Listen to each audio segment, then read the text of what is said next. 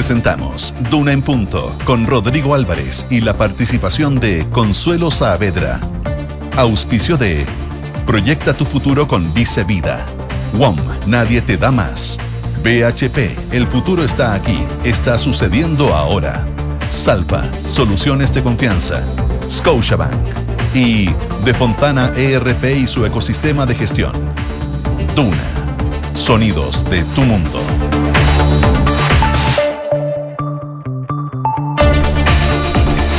7 de la mañana en punto, son las 7 de la mañana en punto. ¿Cómo les va? Muy, pero muy buenos días. Bienvenidos a una nueva edición de Duna en Punto que hacemos desde la 89.7, desde la ciudad de Santiago, la capital de este país, a todo el territorio nacional.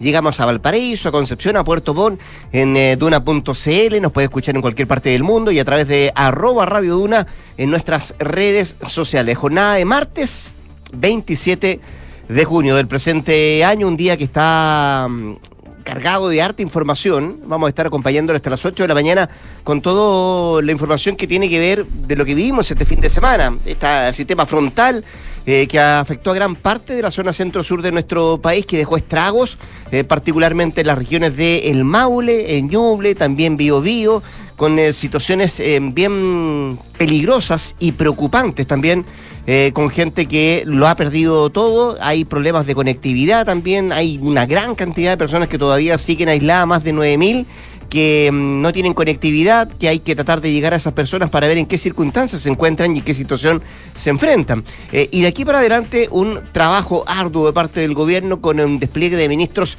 en las diferentes regiones para ir en ayuda de esas personas afectadas. Así que vamos a estar pendientes de eso, vamos a tratar de conversar con la ministra de Obras Públicas en un rato más para que nos cuente un poco cuál es la, el balance que se hace en, estos, eh, en estas últimas horas, de dónde están las situaciones más complejas, más difíciles para enfrentar esta emergencia. María José Soto, ¿cómo te va? Buenos días. Buenos días, ¿cómo estás? Aquí estamos, pues.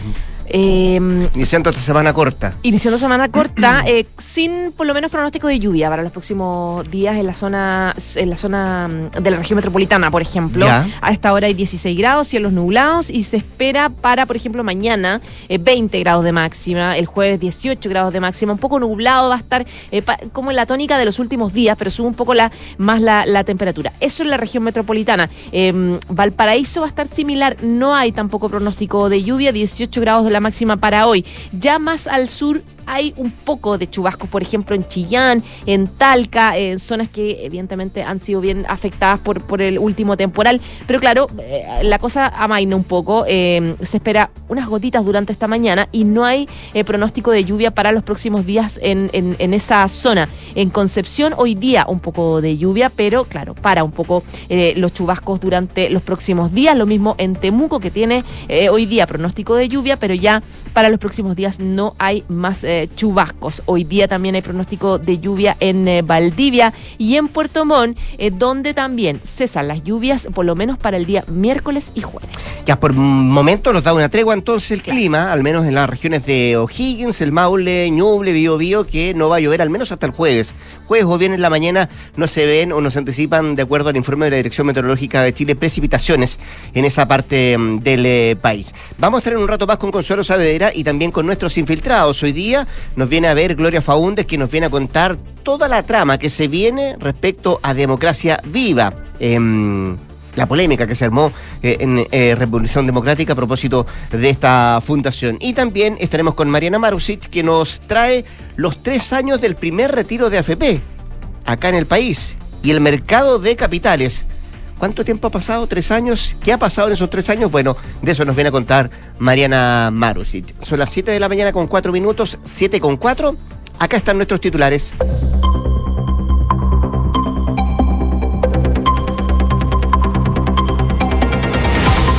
El gobierno informó que 12.000 personas aún se encuentran aisladas, 1.421 viviendas quedaron destruidas tras el sistema frontal que afectó la zona centro-sur del país. El número de desaparecidos aumentó a 4, 13.196 personas resultaron damnificadas. Aguas Andinas inició la fase de recuperación en sus reservas y retrocedió alerta amarilla. La baja sostenida de la turbiedad de los ríos Maipo y Mapocho ha permitido alcanzar un 25% de almacenamiento en sus reservas de los mega de Pirque. La moneda evalúa nombrar a un encargado para la reconstrucción tras las inundaciones. El presidente Boric visitó la localidad de Licantén en la región del Biobío luego de la inundación que sufrió la localidad. En la ocasión afirmó que decidirá durante la semana si personalizará esa función. Unos 2.000 camiones permanecen varados en el principal paso entre Argentina y Chile. Así lo revelaron gremios de transportistas argentinos, quienes indicaron que las condiciones climáticas y los daños provocados a causa del fuerte temporal provocaron que estén detenidos en la cordillera. Materia internacional, Perú advirtió un incremento sostenido de la neumonía, más de 13.000 casos, 104 fallecidos. En lo que va del 2023 se identificaron casos de influenza A y B y desde mayo se observó el incremento del virus incisional, algo similar a lo vivido en Chile hace unas semanas. Y la ONU documenta al menos 864 detenciones ilegales de ucranianos y 77 ejecutados por Rusia. En nueve de cada diez casos se denunció la aplicación de torturas, de malos tratos, incluida violencia sexual, según la misión de investigación de Naciones Unidas. Siete de la mañana, cinco minutos. Vamos al detalle, vamos a los números, por cierto, de lo que ha significado el balance, el último de los balances entregados por el gobierno, por las autoridades de gobierno, producto del paso del sistema frontal eh, de las últimas horas en gran parte del territorio eh, local, básicamente centro-sur de nuestro país, que se vio arrasado por estas eh, precipitaciones. y habla el último balance de las autoridades de unas 12.000 personas que están todavía aisladas y de ellas más de 1.400 casas destruidas, hay más de 14.000 personas damnificadas ese son los números duros respecto a lo que ha significado esta situación de emergencia. Fíjate que en la región de O'Higgins, por ejemplo, hay 10.000 damnificados y ayer lograron rescatarse a 323 personas. También se da cuenta de cinco puentes con daños, dos de ellos con daño mayor, de acuerdo al balance que se ha entregado en esa región. Más al sur en el Maule, 5.000 personas aisladas. Se habla de 208 que ayer fueron rescatadas, mientras que en el Ñuble hay por lo menos 1.700 personas aisladas, donde Yungay y Huecos son las zonas más complejas, todavía no hay conectividad y es a donde está costando llegar.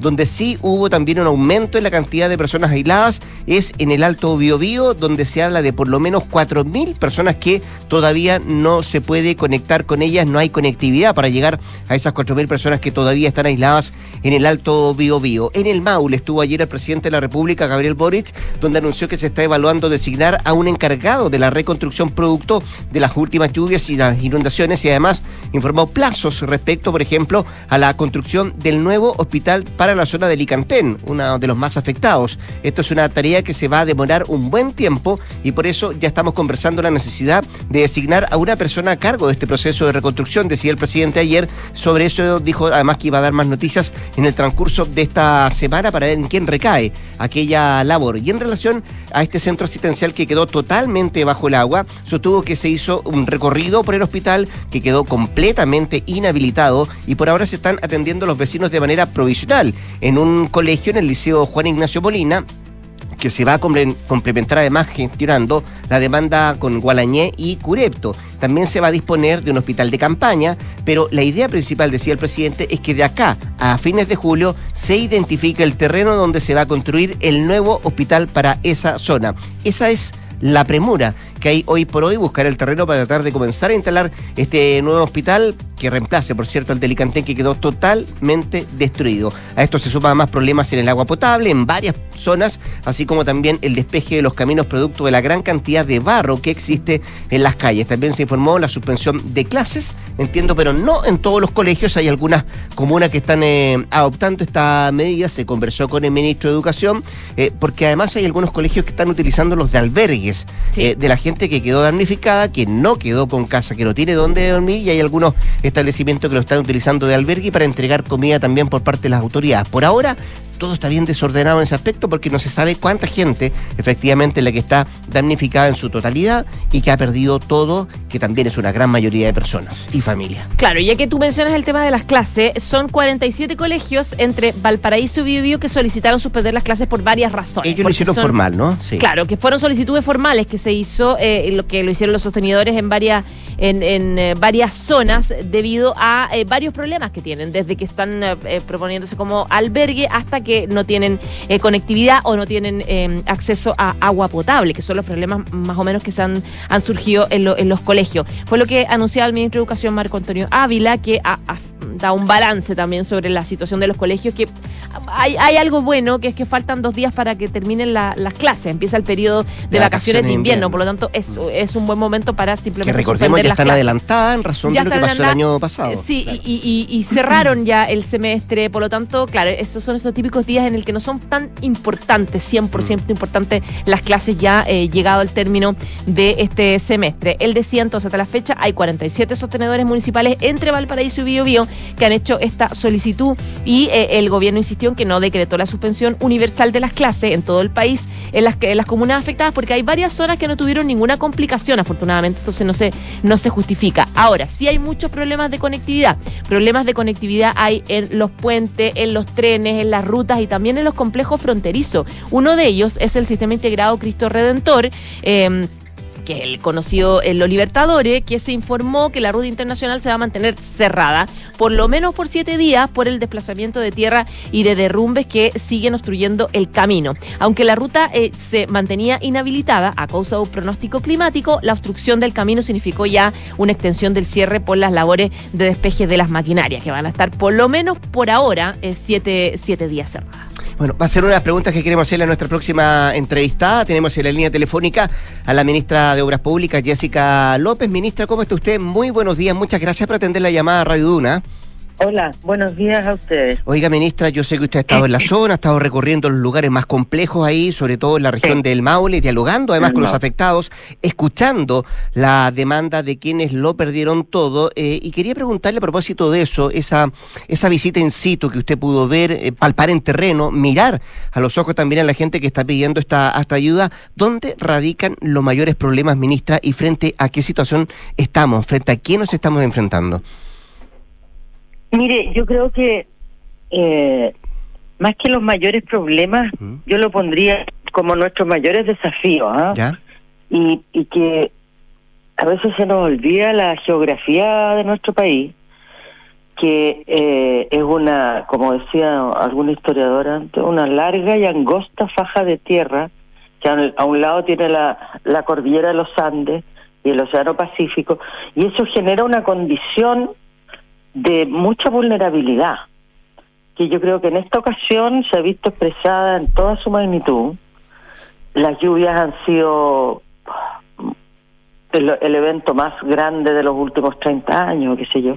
Entonces, la, la, y a esto se agrega la, la temperatura que estuvo inusualmente alta en la cordillera. Entonces, eh, los flujos, nuestro país se caracteriza por este conjunto de valles y ríos que corren de cordillera a mar y quebradas, en fin, que eh, cuando ocurren eventos como este, en realidad el impacto es gigante, gigante. Partimos por eh, por los embalses en la mm. cordillera y en la precordillera que se empiezan a, llenar con flujos eh, extremadamente fuera de lo normal. ahí hay que resolver todo el tema de, de, cómo los embalses descargan. Los embalses son reguladores, además de que sirve para juntar agua, ¿no? Y, y cuando empiezan a rebalsar es necesario hacer descarga y esas descargas que son más controladas es una cosa buena. Bueno, los flujos de los ríos, las crecidas, las inundaciones, eh, eh, en realidad es, eh, y acá en el Maule ha sido particularmente duro. Entonces yo creo que la gente necesita también contención, contar lo que le pasó, los miedos y las necesidades. Ayer estuvimos en la precordillera y, y, bueno, por ejemplo, todo el tema del agua potable rural es un tema complejo, son procesos largos para que la gente pueda tener un sistema de agua potable en la zona rural. Y, y, cuánto es la estimación respecto a eso? ¿No son pocos los lugares y las localidades, ministra, que están con, todavía sin suministro de agua potable? Eh, mire, no no son tantas. En Constitución ya se está... Eh, Restableciendo, ¿no? Sí, completamente. En Gualañé estuvimos ayer con la alcaldesa eh, recorriendo y que hay inundaciones enormes, hay pérdidas de gran cantidad de, tierra agrícola a la orilla del río. Eh, quedó la planta de, de, agua potable, de perdón, de aguas en eh, bajo bajo agua. Mm.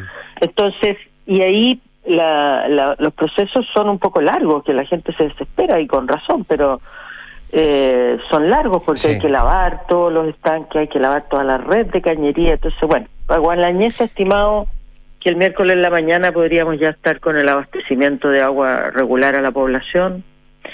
Eh, en Licantene hay partes que ya se han repuesto, en fin. Eh, y, y por otro lado están los, los, los servicios sanitarios rurales, mm. ¿cierto? Que son, son pequeñas soluciones a lo largo de todo nuestro territorio rural, que es nada menos que el 85% del territorio. Y ahí ha habido algunos, algunos APR que han tenido destrucción de su infraestructura, eh, hay otros que han tenido eh, cosas que se van a recuperar pronto, que los pozos se rebalsan, algunas cañerías que se rompen, distintos tipos de afectación, pero una afectación bien grande y extensa como fue el temporal. Sí, quiero, quiero ir luego a los, puentes, la conectividad, ministra. Estamos conversando con la ministra de Obras Públicas, Jessica López, pero antes usted daba una, una situación bien particular. Decía, bueno, la pega de uno como ministra es estar ahí, eh, darse cuenta de cómo está la situación, tratar de buscar em, las estrategias para, para, para los desafíos que se nos vienen por delante, pero también tiene mucho de contención de esta gente que lo perdió todo, ¿no? Que, que de un día a otro se encuentra sin casa. Que están y que están allegados, o que, o que algún familiar lo acogió por, por un rato, pero, pero su futuro se ve un poco truncado a propósito de lo mismo. ¿Qué se le dice a esa gente, ministra, que, que, que lo perdió todo, pero que también critica que no ha llegado con la prontitud suficiente, la ayuda como ellos estaban esperando? Claro, nunca es nunca es suficientemente pronto probablemente, ¿no? Mm. Cuando uno eh, tiene que dejar su casa o irse a un albergue o a casa de un familiar, eh, uno quiere reiniciar su vida a la brevedad, pero eh, es, complejo, toma sus tiempos. Ahora, por ejemplo, hay que esperar, hay unos días sin lluvia, hay que esperar que baje el agua, eh, hacer algunas reparaciones que mm. sea posible de hacer, despejar caminos, eso hemos estado haciendo permanentemente para que la conectividad no se pierda. Claro, que la ventana es corta ahí porque después el barro se endurece y, y cuesta sacarlo, ¿no? Sí, después viene otro frente más chico, sí, la mm. próxima semana, entonces hay que actuar con prontitud. Ah, yo eh, tengo el privilegio de, estar en el Ministerio de Obras Públicas, que tiene un, importante contingente de personal desplegado en terreno, las cuadrillas de, la Dirección de Vialidad, también de Obras Hidráulicas, que están permanentemente en terreno monitoreando. Por ejemplo, ayer eh, estuvimos en em, apreciando lo que el impacto para los agricultores. Mm. Que, todavía no se dimensiona del todo, me imagino, ¿no? Claro. Bueno, sobrevolamos algunas partes y hay grandes inundaciones eh, y, y fuimos a la localidad de Armerillo, eh, eh que está en la ruta eh, Pehuenche, así en la ruta internacional. Y bueno, ahí se destruyó una bocatoma grande que es un regulador de, del agua de los canales de todo el Valle San Clemente y para abajo en, en, Talca, eh, en toda la zona precordillerana, y son miles de agricultores, eh, mayoritariamente pequeños agricultores. Entonces, esa boca toma que se construyó hace dos años, lo construyó la Comisión Nacional de Riego, eh, el río oh, destruyó una parte bien importante. Mm. Entonces estuvimos ayer con la Asociación de Canalistas, con la Junta de Vigilancia de la zona, recorriendo el lugar, eh, y, estaba la Comisión Nacional de Riego ahí, un, representante. Entonces, bueno, necesitamos además que eso se haga pronto, porque septiembre, octubre ya que ya hay que estar proveyendo del agua para el riego de la agricultura, ¿no? Entonces, bueno, demandas bien grandes y todas Por supuesto. Y entiendo, hoy día el presidente además se junta con la Sociedad Nacional de Agricultura para ver cómo se, se, se aunan, fuerzas para tratar de, de ir en solución. Yo le preguntaba por los puentes, ministra. Eh, ayer la ministra Toá decía cinco puentes en mal estado, dos de ellos bien graves. Eh, la situación de conectividad, sobre todo en Ñuble y en el Alto Bío, que entiendo hay una gran cantidad de personas eh, todavía aisladas, más de 4.000 en el Alto Bío Bío. ¿Cómo, cómo se está el trabajo de la conectividad en esa parte? Bueno, hay, hay cosas que podemos hacer y cosas que, que tenemos que esperar. Hay, hay mucho hay muchas cosas que podemos hacer en términos de con la maquinaria del, de vialidad ir eh, recuperando caminos. Ayer eh, nosotros estuvimos ayer hay altos caminos cortados. Eh, los puentes en, en Chile tenemos más de 7.000 puentes catastrados o cerca de 7.000 puentes catastrados acá en esta región, en el Maule, hay 700 mm. puentes más o menos badenes y cosas. Ayer estuvimos en, el mismo Gualañé revisando un puente madera que... Eh, entonces hay que estar mirando si mm. las bases están sólidas, si las plataformas son las que eh, están dañadas y, en fin, cuál es la perspectiva, cuánto se puede usar. Es, eh, es harto. Los puentes y los caminos son clave en este momento. Sí, entiendo que ayer, y no, no todo es tan mala noticia, se pudo restablecer el puente Lircay, si no me equivoco. Sí, el puente mm. Lircay en realidad son dos puentes, un puente con la ruta hacia el norte y otro hacia el sur. El socavón se produjo en la ruta hacia el norte, que es la zona oriente, digamos, donde agarró la crecida del río con todo, eh, y ahí se produjo un socavón que se está eh, eh, tapando, digamos, reconstruyendo, poniendo piedra, eh, de manera de poder llegar a nivel y posteriormente eh, poner la capa asfáltica de nuevo. Mm. Eh, y el, el otro puente, digamos, el que va al lado, el que va para el sur, entonces se habilitó en dos sentidos. y bueno, ahí trabajando para, para para recomponer. Mm. Eh, en general la ruta 5 ha tenido algunos cortes, pero yo creo que no es una ruta estructurante y se ha comportado. tiene algunos ha habido tacos. Problemas pequeños, sí, allá anoche se había un taco inmenso, grande, pero pero claro, pero, pero todavía sigue siendo con, con buena conectividad todavía la ruta 5 Sur. Ministra, ¿esto da para largo? ¿Va a dar para un buen tiempo restablecer todo como se tenía antes? Claro, hay cosas, hay obras mayores mm. eh, y hay obras que son más rápidas de resolver el tema de vivienda es urgentísimo, pero también lo es todo el tema productivo eh, y el presidente ahí encargó al ministro de Agricultura y de Economía disponer, eh, bueno, está el INDAP también acá en la zona, está desplegado el INDAP. Eh, y bueno, hay que hay que hacer catastros, hay que ver los daños. ¿Le gusta la idea de, de, nombrar un encargado de la reconstrucción, como dijo ayer el presidente?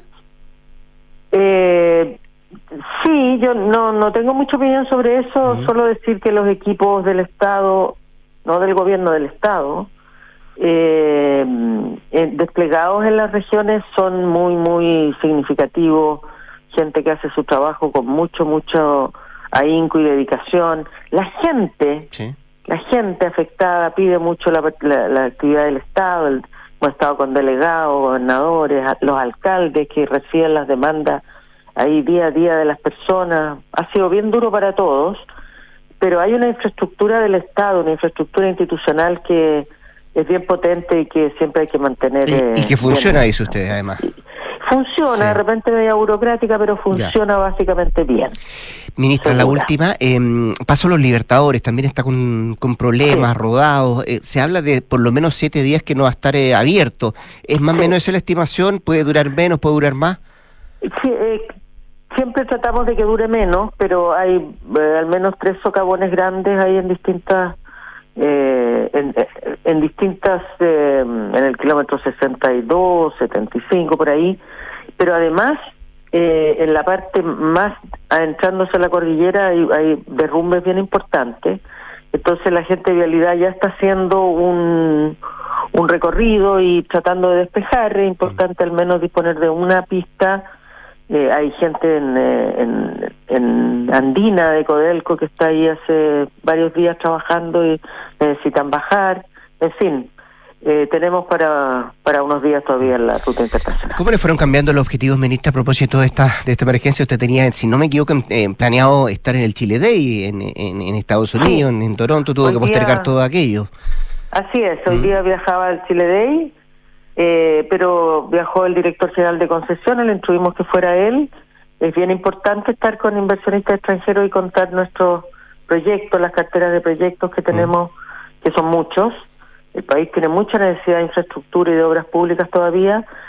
Y yo me quedé acá, pues, y yo creo que hay que estar aquí en terreno también. El presidente nos ha pedido especialmente eso. Con la bota en el barro, dijo el presidente. Sí, por supuesto. ¿Y usted dónde va hoy día, ministra? ¿Dónde? Yo ¿Mm? voy a Linares. ¿Va a estar en Linares hoy día? Sí. Ya, una zona también. sí, bien afectada también. Sí, también. Ya, pues la ministra de Obras Públicas, Jessica López, conversando con Duna. Muchas gracias, ministra, mucha suerte. ¿ah? Gracias. Que esté muy bien. 7 con 24, nos vamos a la pausa comercial. Conecta la gestión de tu empresa con Sapiens CRP y tu área de gestión de personas con Senda. Ambas soluciones de Defontana y su ecosistema de gestión empresarial integra todos los procesos de tu compañía en defontana.com. Y si te preguntas cómo cosechan los ingredientes de tu comida favorita o cómo se conecta el crecimiento de un país de norte a sur, la respuesta es Salfa, porque detrás de todo lo que nos mueve también está Salfa. Salfa, soluciones de confianza.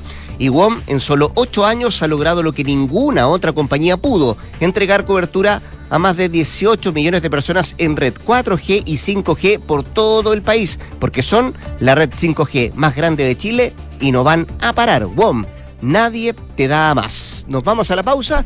Nos queda mucho más que revisar acá en. Quédate, quédate acá en el 89.7.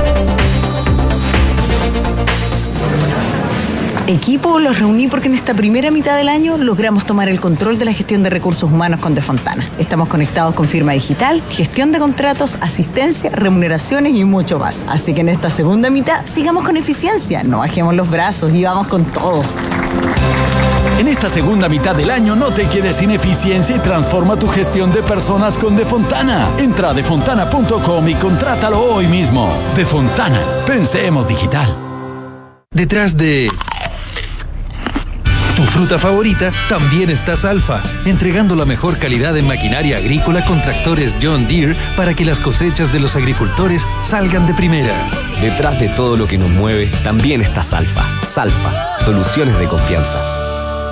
Tú que quieres irte tranquilo este fin de semana, mejor piensa en Verisur, porque ahora con su nueva cámara de seguridad con inteligencia artificial integrada, podrás monitorear tu hogar o negocio las 24 horas del día, estés donde estés, a través de la app desde tu celular. Porque Verisur funciona. Contrata la alarma Cero Visión llamando al 600-385-0003. Calcula ahora en verisur.cl. ¡Felicidades! Puedes escoger el premio que quieras. ¡Ay, quiero ese! No, eh, ese. No, mejor el del lado. ¡Ay, no sé cuál elegir! A veces no importa si le sigues dando vueltas, pero a la hora de invertir es mejor Scotia Fondos, que cuenta con toda la solidez y respaldo internacional que tiene Scotia, donde puedes invertir de manera fácil a través de la app o web y un grupo de coaches expertos te guiará según tu perfil de riesgo y objetivos. Toma la mejor decisión. Invierte en Scotia. Infórmese de las características esenciales de la inversión en estos fondos mutuos establecidas en sus reglamentos internos y scotiabankchile.cl. Infórmese sobre la garantía estatal de los depósitos en su banco en cmfchile.cl. Marca registrada de Bank of Nova Scotia, utilizada bajo licencia. Universidad Andrés Bello fue reconocida como la mejor universidad chilena por el prestigioso ranking de impacto de Times Higher Education, que mide el aporte al cumplimiento de los Objetivos de Desarrollo Sostenible de Naciones Unidas. Un orgullo para la universidad, que desde su quehacer aporta la construcción de una mejor sociedad. Universidad Andrés Bello, acreditada en nivel de excelencia en todas las áreas. Esto es Duna en Punto, con Rodrigo Álvarez. 7 de la mañana con 27 minutos, 7 con 27 minutos, seguimos acá el 89.7 haciendo Duna en Punto en esta jornada de día martes 27 de junio. Son diversas las actividades que se van a llevar adelante en el marco del Chile Day 2023 que se va a desarrollar en Estados Unidos y por primera vez también en Canadá. Mañana, de hecho, las reuniones son justamente en eh, Toronto. Queremos hablar de esto y más, de cómo se viene la agenda, de cuál es el trabajo, cuál es la expectativa que hay respecto a este Chile Day y nos vamos directamente a Canadá, porque allá está la subsecretaria de Relaciones Exteriores, Gloria de la Fuente, a quien saludamos de inmediato. Gloria, buenos días, gracias por atender la llamada a Radio Duna. Hola, muy buenos días, ¿cómo estás? Bien, pues, ¿cómo está Canadá? ¿Cómo está Toronto esperando el Chile Day? O sea, no, muy muy entusiasmados. Ahora, lo primero sí que quisiera decir es que, o sea, toda mi solidaridad, estuve hace un par de días, pasé en el fondo el, sábado mm. eh, por la región metropolitana, venía a la Antártida con el presidente, de hecho, y, y la verdad es muy muy complejo lo que ha ido pasando los últimos días, pero también he visto a todos mis colegas del gabinete muy desplegados en distintas regiones del país atendiendo la emergencia y me parece que es importante, así que lo primero es manifestar toda la solidaridad sobre todo con aquellas personas que lo han estado pasando mal. Bueno, de hecho, eh, reconocer el trabajo del gobierno en, terreno. Hubo un par de autoridades que tenían planificado, de hecho, viajar. Estábamos conversando recién con ella, con ella, con la ministra de Obras Públicas, eh, que tuvo que, bueno, decir no, no puedo ir, tengo que quedarme acá porque acá la, emergencia me necesita, así es que tuvo que eh, postergar su, viaje al Chile Day. Eh, subsecretaria, ¿qué nos depara la agenda? Porque esto parte hoy día en, en Estados Unidos, en Nueva York, ya mañana se traslada a Toronto, a Canadá, por primera vez. Canadá Canadá hace un Chile Day.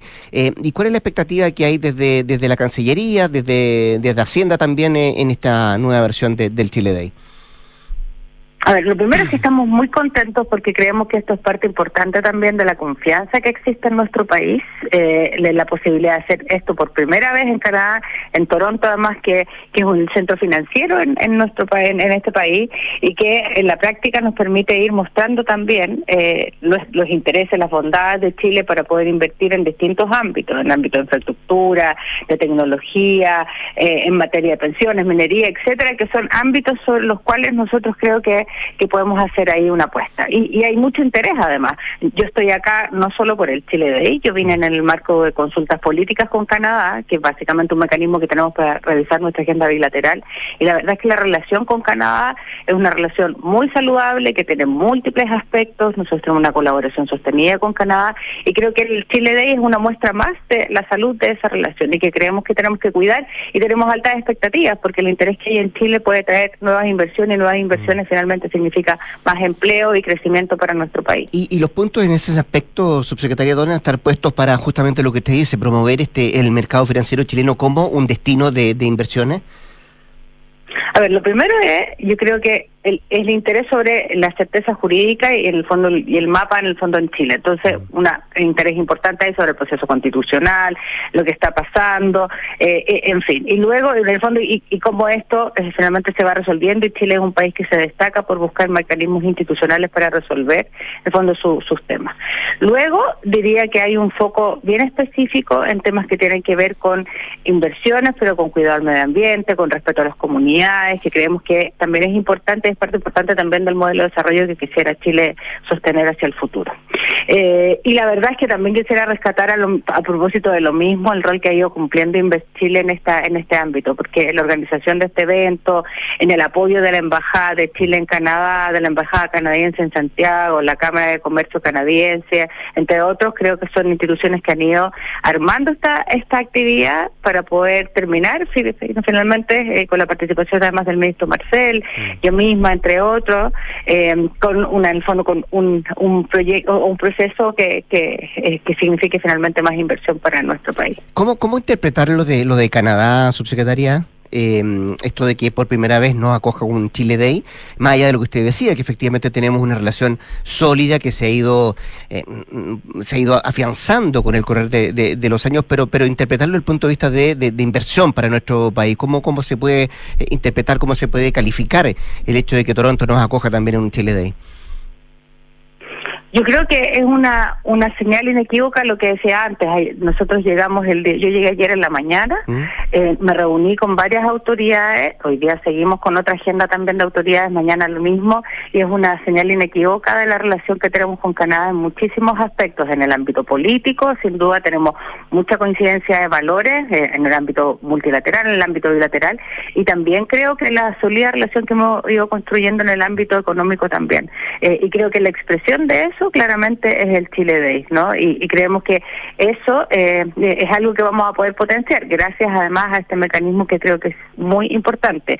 Canadá es una principal fuente de inversión extranjera directa en nuestro país eh, y creemos que entonces una actividad como esta puede seguir eh, generando esta condición y potenciándola sin lugar a dudas. Estamos conversando desde Canadá con la subsecretaria de Relaciones Exteriores, Gloria de la Fuente. Subsecretaria, a propósito de relaciones, hace un par de días se informaba que las negociaciones entre equipos técnicos del gobierno de Chile y también del Departamento de Seguridad Nacional de los Estados Unidos terminaron de buena manera para mantener a nuestro país en el programa de extensión de visas, conocido como Visa Waiver. ¿Alguna vez, subsecretaria, estuvimos en riesgo de salir de ese programa? A ver, siempre hay riesgo. ¿Y esto y por qué? Porque en la práctica este es un programa que depende fundamentalmente de la voluntad de, de un país como Estados Unidos mantenernos adentro en, en, este programa, ¿no? Cumpliendo nosotros con la serie de requisitos que ellos establecen para poder señalar. Obviamente siempre el riesgo existe en la medida que uno tiene que cumplir con estos requisitos. Lo que yo creo rescataría, hemos hecho una mesa de trabajo donde hemos estado estrechamente trabajando con la Subsecretaría Interior En este caso, me ha tocado a mí estar particularmente en esas reuniones con la Policía de Investigaciones, con el Registro Civil, con Carabinero, etcétera, que había una mesa multisectorial, además de equipos técnicos que vienen trabajando desde el año pasado, eh, juntándose además con las instituciones pertinentes de Estados Unidos, y eso ha significado que sigilosamente, silenciosamente, hemos llegado a buen puerto. Mm. Yo creo que hay que poner las expectativas donde corresponde. Esto falta todavía un par de pasos más para firmar, pero ya creo que llegamos a un punto donde podemos estar muy satisfechos con lo que hemos hecho en esa en esas reuniones técnicas y, y, que la Sí, y creo que da muestra además de la capacidad de colaboración que tienen las instituciones de nuestro país que eh, más allá de las discusiones que existen por la prensa y todo y, y, eso otro que en el fondo está muy bien y es parte del ejercicio propio de la política nuestras instituciones técnicamente han estado trabajando hace muchos meses con las autoridades de Estados Unidos para poder cumplir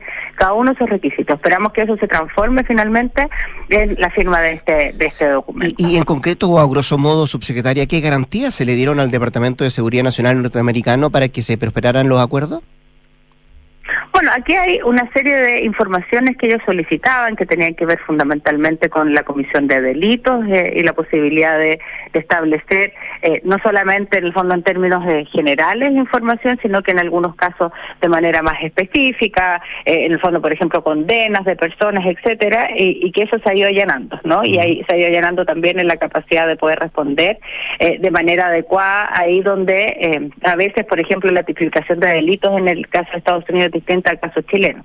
Y eso se ha ido despejando, por eso ha sido importante las reuniones de los equipos técnicos. El ministro Van Claveren, de hecho, estuvo la semana pasada en Estados Unidos eh, en paralelo, él no iba por esta actividad, él, iba a, una, la Asamblea General de la OEA y al lanzamiento del BBNJ, pero aprovechó de reunirse con estos equipos técnicos, con, con altas autoridades en Estados Unidos en la misma línea.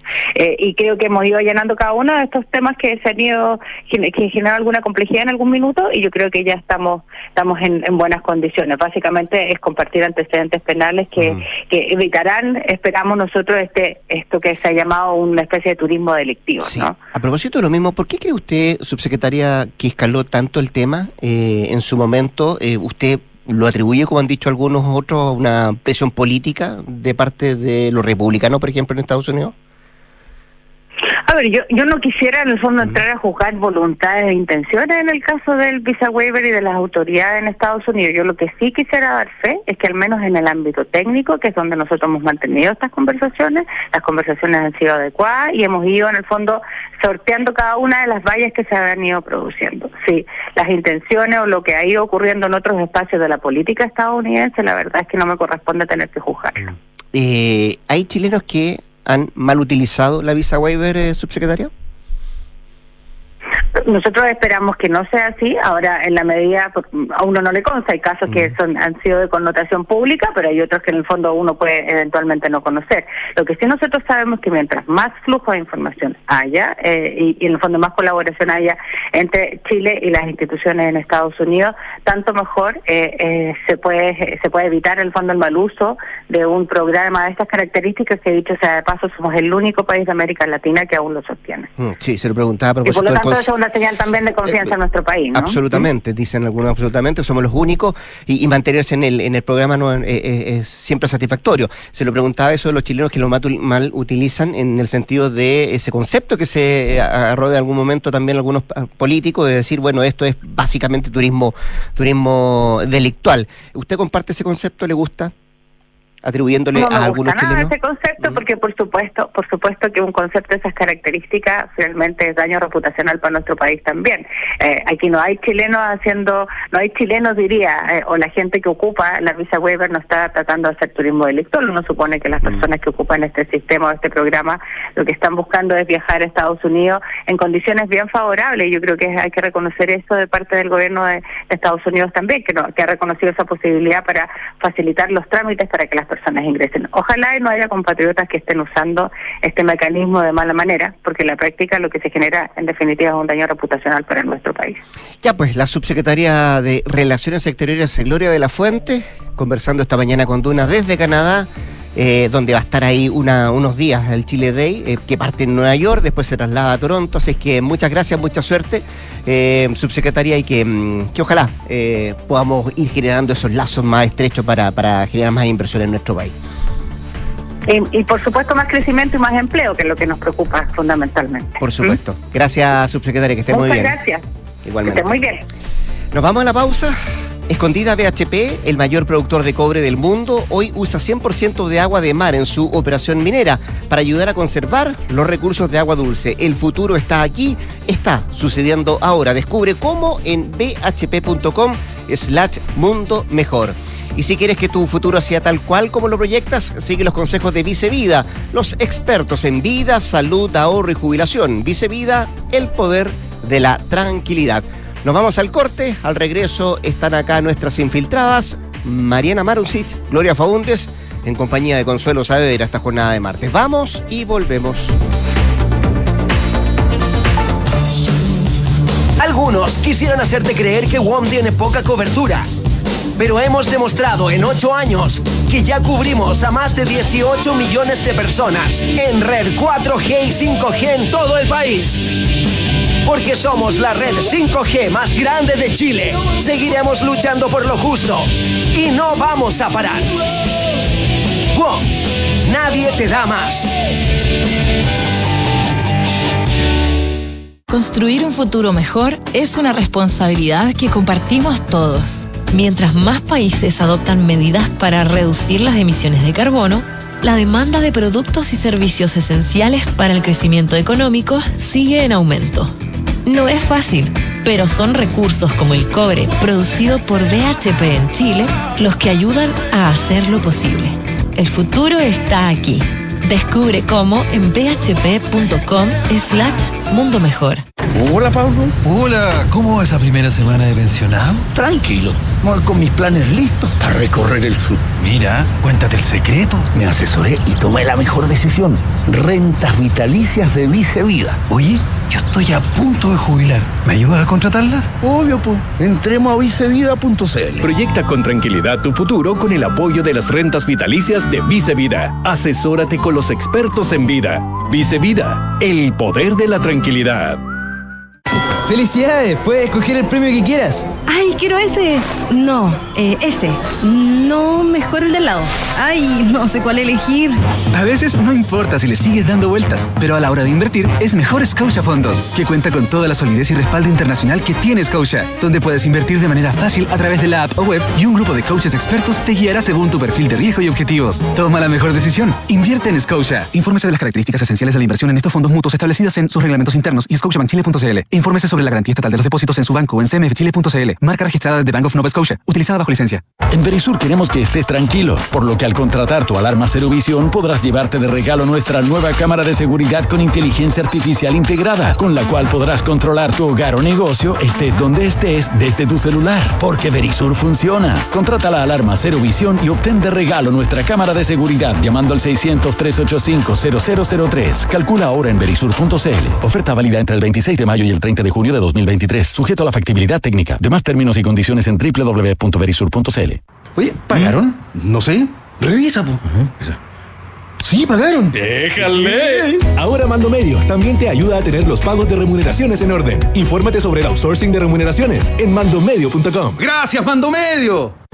Enfrentar el cambio climático es tarea de todos. Duna, por un futuro más sostenible. El mundo debe quintuplicar la capacidad eólica y solar de aquí al 2030 alcanzando un crecimiento anual al menos de 1,5 terawatts, si el mundo quiere restringir el calentamiento global dentro del límite de 1,5 grados Celsius. Esta estimación la realizó la organización alemana sin ánimo de lucro Climate Analytics en su último informe que busca encontrar la ruta más segura y sostenible hacia las emisiones netas cero de acuerdo con las últimas conclusiones del Grupo Intergubernamental de Expertos sobre el Cambio Climático. Del mismo modo, el informe aboga por recortar la producción mundial de combustibles fósiles un 6% cada año a partir de 2022, con el fin de reducir el uso de combustibles fósiles en torno a un 40% a lo largo de la década.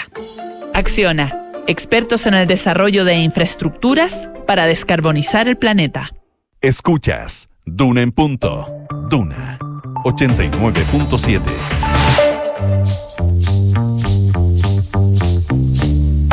Son los infiltrados en Duna en punto. 7 de la mañana con 44 minutos, 7 con 44. Eh, Consuelo Saavedra, ¿cómo estás? Buenos días. ¿Cómo están? Muy buenos días. Todo tan acontecido en este, en ¿Qué, este fin, de, fin de semana. qué fin de semana, ¿no? Como que estoy partiendo la semana cansada, encuentro. Sí, la verdad que sí, con mucha información, eh, sobre todo con lo y tanto, bueno, y- urgencia. y, y tanto sufrimiento y tanta También, preocupación, obviamente, con, con los temporales y las inundaciones. Tú lo has dicho. Eh, y hay otras preocupaciones también que tienen que ver con el ámbito político. eh, ¿Democracia viva? ¿O Democracia conectividad? viva. Ese es el concepto. ¿ah? Eh, ¿Cómo están? Buenos días. Gloria Faúndez con nosotros, Mariana Maru, existe nuestra infiltrada de este martes. 26. Muy buen día. Eh, porque así como baja la temperatura, sube la temperatura Claro. en la moneda a propósito. Y qué cantidad de cosas pasaron el fin de semana, ¿no? Cuando en medio de eh, el despliegue que estaba intentando eh, eh, hacer el gobierno a propósito de los temporales, eh, la subsecretaria de Vivienda se manda esta frase señalando que ya no alcanzó a avisar al ministro Montes, confirmando que el ministro Montes no estaba al tanto de este caso Democracia Viva, que esta semana va a enfrentar sus primeras eh, sus primeras eh, hitos llamadas judiciales, ¿no? Eh, eh, ella señala que el ministro Montes no sabía a 40 días de que ella recibiera la, la denuncia, lo que en la moneda ya hace, en una situación de ella en que ya era muy frágil, ya se definió que era demasiado, y se le pide la renuncia de manera bien ignominiosa, ¿no? Muy en la noche, con un comunicado, cuando todos sabíamos que la situación política de ella era muy compleja y esperábamos sin duda que se le relevara de su cargo, se había dicho que se iba a esperar al menos el fin de semana. eh, entre gallo y medianoche, muy tarde, eh, 8 o 9 de la noche, se emite un comunicado donde señala que ella ya está fuera de su puesto. Oye, Eh, y déjame, déjame un- un- a- a- una, una nota al pie de página. Eh, eh, recordemos que, eh, bueno, ella militante de RD, el eh, presidente de RD, el senador Latorre, en algún minuto de la semana pasada, cuando esto se empezó a saber, lo de democracia viva, dijo, bueno, eh, yo tengo entendido que la subsecretaria le avisó al ministro, ¿verdad? Que el ministro estaba al tanto. Y luego eh, eh, el ministro Monte dijo, creo que el senador Latorre está equivocado, lo dijo muy, muy suavemente. Y lo dijo en de verdad. manera y en privado, digamos.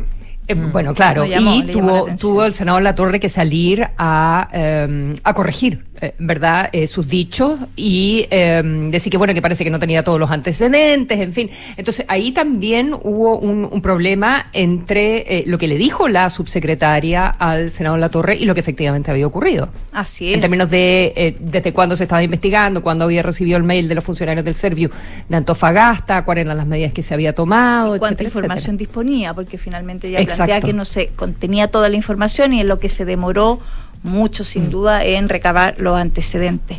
Pero les decía yo que el, eh, todo lo que ha sido eh, enfrentar este complejo temporal, eh, al gobierno no ha podido despegarse del tema de democracia viva y de hecho todas sus autoridades, las más expuestas, ¿no? han debido enfrentar eh, distintas declaraciones durante el fin de semana. Lo hizo el presidente que regresó de la Antártica también en medio de una polémica, señalando, el presidente ha marcado tonos muy duros respecto de la crisis. Él ha, ha hecho, yo creo, elevado eh, hasta ya mucho más arriba eh, los mismos estándares que el gobierno al principio puso sobre este caso en tema de opinión pública. Ayer ya señal, el domingo ya señaló que él no mete las manos al fuego por nadie. En la misma línea, la ministra Vallejo eh, intenta cerrar y blindar al ministro Montes, señalando que las responsabilidades políticas aquí ya están eh, establecidas con la salida de la subsecretaria Roja y también ella plantea, eh, eh, señala derechamente que esto nos indigna profundamente, así como que van escalando en el tema de los adjetivos. Eh, Hoy el ministro Montes va a viajar a la fiscalía. Esta va a ser una semana en la que se van a suceder varios hechos más ya ligados a la justicia eh, que tienen que ver con que el ministro viaja, va a dar antecedentes, ya se está despejando bien cuáles fueron los antecedentes que rápidamente obtuvo el ministro Montes, a diferencia de la señora subsecretaria, respecto de que aquí hay eh, dobles funciones, ¿no? Respecto de que hay gente que trabajaba para Democracia Viva, que estaba eh, eh, de alguna manera vinculada a la fundación y que también cumplía labores en la Ceremi. Como Lo que funcionario. Ya, Lo que ya a todas luces es derechamente impresentable, ¿no? Es parte de los antecedentes que el ministro va a llevarle al fiscal personalmente, que también eso eh, eh, tiene todo un, una- un significado, ¿no? Ahí hay, una, ahí hay una sutileza que va a ser importante aclarar, porque en este comunicado que dio a conocer el día domingo el, el Ministerio de Vivienda eh, dijo, esto no se trata de sobresueldos, porque uno dice, eh, bueno, si las personas están trabajando en los dos lugares, ¿cuál es la pega principal y qué significa que, entre comillas, pituteen en el otro lugar? ¿Verdad? Es distinto si tú eres funcionario del MIMBU y recibes un extra eh, a través de estas fundaciones que a su vez son financiadas eh, por el MIMBU. Eso sería muy parecido a los antiguos sobresueldos, ¿verdad? Eh, de, de los casos MobGat, etcétera, etcétera.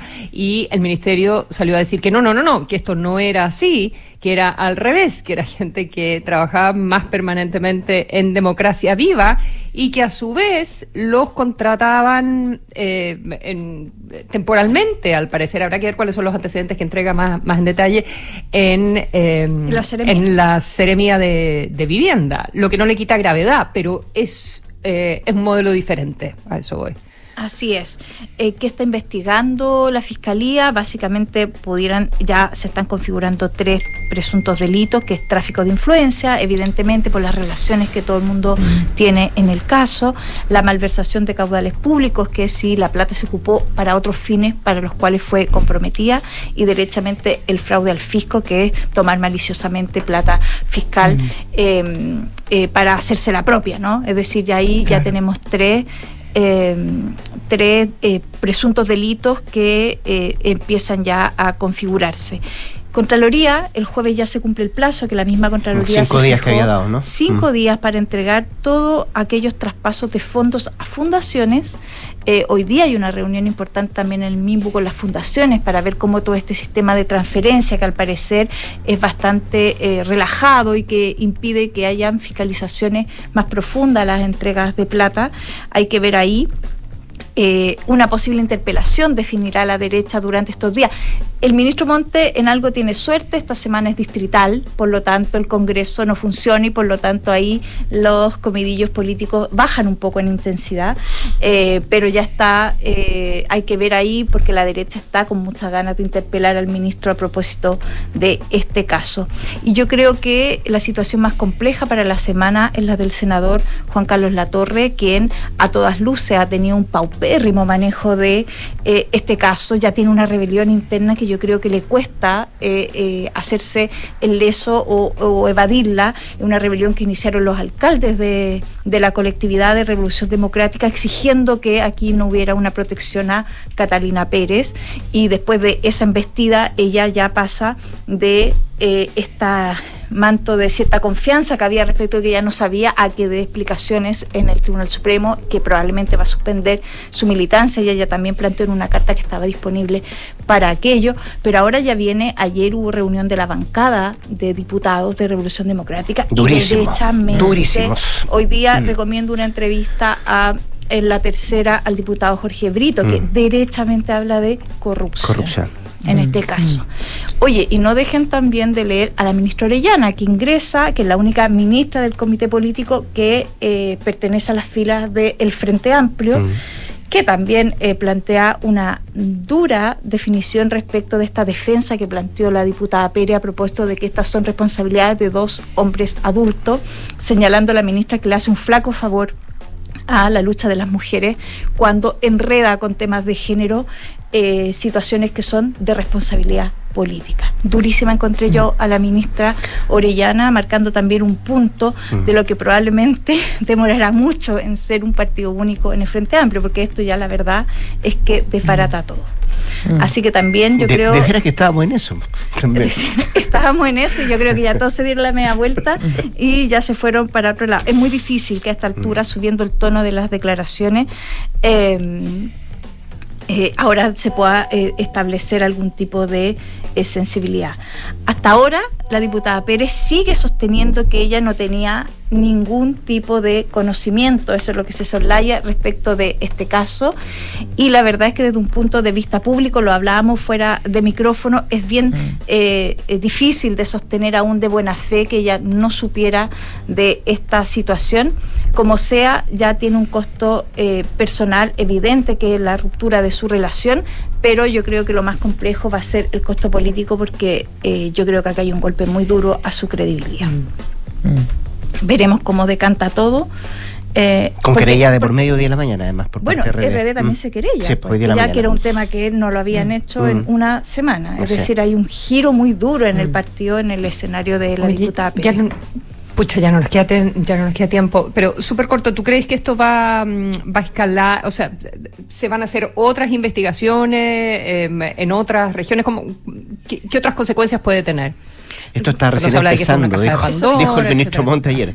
Esto no está terminando, está recién empezando. Todos los días hay nuevas. Medio pitonizo. Lo que Sí. pasa es que cuando ya entras en el terreno judicial hay que ver si la caja de Pandora ya hay otras fundaciones Mm. que están en la mira y habrá que ver al menos eh, cuál es el manejo de plata para eh, un conglomerado que debuta hace poco en el poder y que evidentemente quizás también hay ahí un poco de eh, es cierta, no sé, eh, quizá inocencia en el manejo de plata o directamente ya eh, que hay una suerte de eh, obnubilarte ¿no? con el poder y con el manejo de plata que ya es más complejo.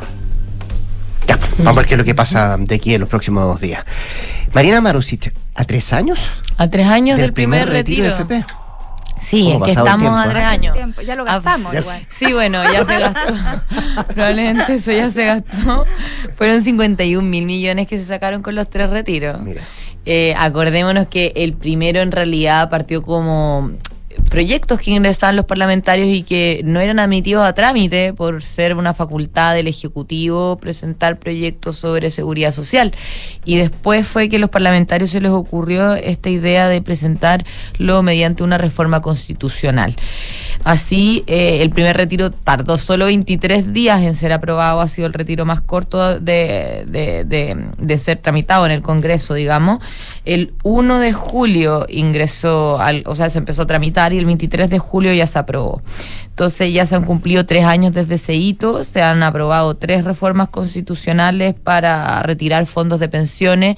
Eh, los tres fueron en el gobierno anterior. En el gobierno anterior también se rechazó un retiro y durante este gobierno se han rechazado dos retiros ya. De hecho, ya no se puede volver a tramitar una iniciativa de este tipo sino hasta, hasta mediados del próximo año, dado que el 7 de junio, o sea, durante el mes pasado se rechazó ya la idea de legislar eh, justamente el llamado sexto retiro, porque han habido tres. Eh, en estos el sexto intento. el sexto intento, claro, de, de los cuales tres han sido exitosos para los parlamentarios y otros tres no. Bueno, como les decía, se, se retiraron 51 mil millones de dólares en, en estos tres giros, eh, que fueron a parar a cerca a más de 11 millones de personas. Y eh, así los fondos de pensiones bajaron de pasaron de representar un 81% del PIB a 56% del PIB. O sea, es una baja relevante eh, en los montos acumulados para la pensión que tienen las personas. Y en ese contexto es que también, bueno, eh, de querer, hay que pensar que eh, con el 10% que uno cotiza para pensión, se acumulan 10 mil millones de dólares al año. O sea, si uno quisiera recuperar estos 52, casi 52 mil millones de dólares que se retiraron, serían 5 años cotizando un 10% adicional o 5 años adicionales de vida cotizando, digamos. Eh, es bastante el dinero que se retiró y eh, lo cierto es que justamente por eso también los expertos llaman a realizar una reforma previsional ya no necesariamente para subir la pensión sino para recuperar los fondos eh, que fueron retirados al menos. Eh, y bueno, en eso está hoy el, el, Congreso, digamos, el gobierno lo tiene como una de sus reformas prioritarias, eh, pero por ahora la verdad es que, bueno, ahora se ha empezado a reactivar la reforma previsional, ha habido contacto de hecho del gobierno con Chile Vamos y en particular con RN, eh, donde se ha abierto el gobierno a hacer cambios al menos en la parte industrial, deberían venir nuevas reuniones para hablar del 6% de cotización adicional, cosa que todavía no pasa, pero, eh, pero eso debería ocurrir pronto también para ver qué cosas va a cambiar el gobierno. Por lo pronto la ministra ya ha dicho que el tema de las cuentas nacionales es una de las cosas que ellos van a cambiar. Eh, pero no solo en términos de pensiones es que se han producido cambios eh, en el sentido de que se ha visto ya una baja de las pensiones eh, y eh, lo otro que se vio afectado también y que advirtieron en su momento todas las autoridades fue justamente el mercado de capitales. Y uno podrá decir a quién le importa el mercado de capitales, pero la verdad es que nos debería importar a todos porque eh, las tasas de interés, por ejemplo, de los créditos hipotecarios, de cualquier tipo de crédito, también se rige por esto, sobre todo lo, lo, lo de los hipotecarios, como se vio afectado el mercado de renta fija, eh, la emisión de bonos para los bancos y para cualquier entidad se ha hecho más costosa. Entonces, eso con lo que se financia justamente estos créditos, eh, también se traspasa a las personas y las tasas se han duplicado desde ese entonces, cuando estaban eh, en cerca de, por ejemplo, este año la tasa promedio de los préstamos hipotecarios está en 4,23%, mientras que en julio de 2020 era 2,6%. O sea, eh, se ha casi duplicado la, la tasa de interés de los créditos hipotecarios y eso está muy ligado también a esto. bueno, pero ligado también a la, a la inflación, porque cuando, cuando fueron y, y, la, y, la, necesidad de controlar la inflación, que yo me acuerdo cuando empezaron los retiros, como estaban en el contexto del COVID, eh, no se hablaba tanto de la inflación como en el efecto en el mercado de capitales. Bueno, en el efecto del diseño, de qué significa esto para la industria de las AFP, etcétera, etcétera, de si esto estudia la industria o no, qué sé yo. Eh, pero había mucha preocupación por el mercado de capitales y, y daba la idea que la, que la, inflación no iba a ser tanto problema porque se asumía o se pensaba que quizás con el COVID la gente podía perder los trabajos y que esta era una manera de suplir ingresos, no que se iban a duplicar o triplicar eh, ingresos, que fue al final lo que sucedió. Claro, eh, porque también recordemos que el gobierno en ese entonces salió a dar más ayudas sociales, ayudas que en ese momento Exacto. había sido criticado por todo, que el gobierno no había dado las suficientes ayudas mm. y, y, después de que se aprobó el retiro sí salió el gobierno fuertemente a entregar ayudas eh, y todo eso se mezcló con todos los efectos de la pandemia que ya había Exacto. a nivel global, entonces sí, la inflación ha subido, pero también no solo por los efectos de la pandemia, también por los por efecto de los retiros, que se ha, se ha, se ha mantenido a, arriba mucho más permanentemente. Claro, no, digo que en el fondo los retiros tampoco se habrían apro eh, aprobado de la manera que se aprobaron si no hubiese existido la excusa de la pandemia y que la gente eh, necesitaba el eh, dinero como efecto de la pandemia. Sí, mm. por supuesto. O sea, todo eso en un contexto en que estaban todos encerrados. Claro. Hubo cacerolazo en esa época también. Sí, bueno, tantas sí, cosas. Pues. Tantas cosas que pasaron. Sí, y obviar, perdón, lo político que es por primera vez que los parlamentarios se saltaban la fila, ¿no? En una en una, un tema de iniciativa que yo creo que va a marcar mm. cuando se mire la democracia con mm. cierta perspectiva, mm. va a ser un hito sin duda. Mm. Muy bien. Sí, sí. Mariana, Gloria. Gracias por estar acá. Ya, Consuelo. Nos vamos. Decirte, nos vamos rápido. Sí. Se vienen las noticias con eh, la José Soto. Después de eso, hablemos en off acá en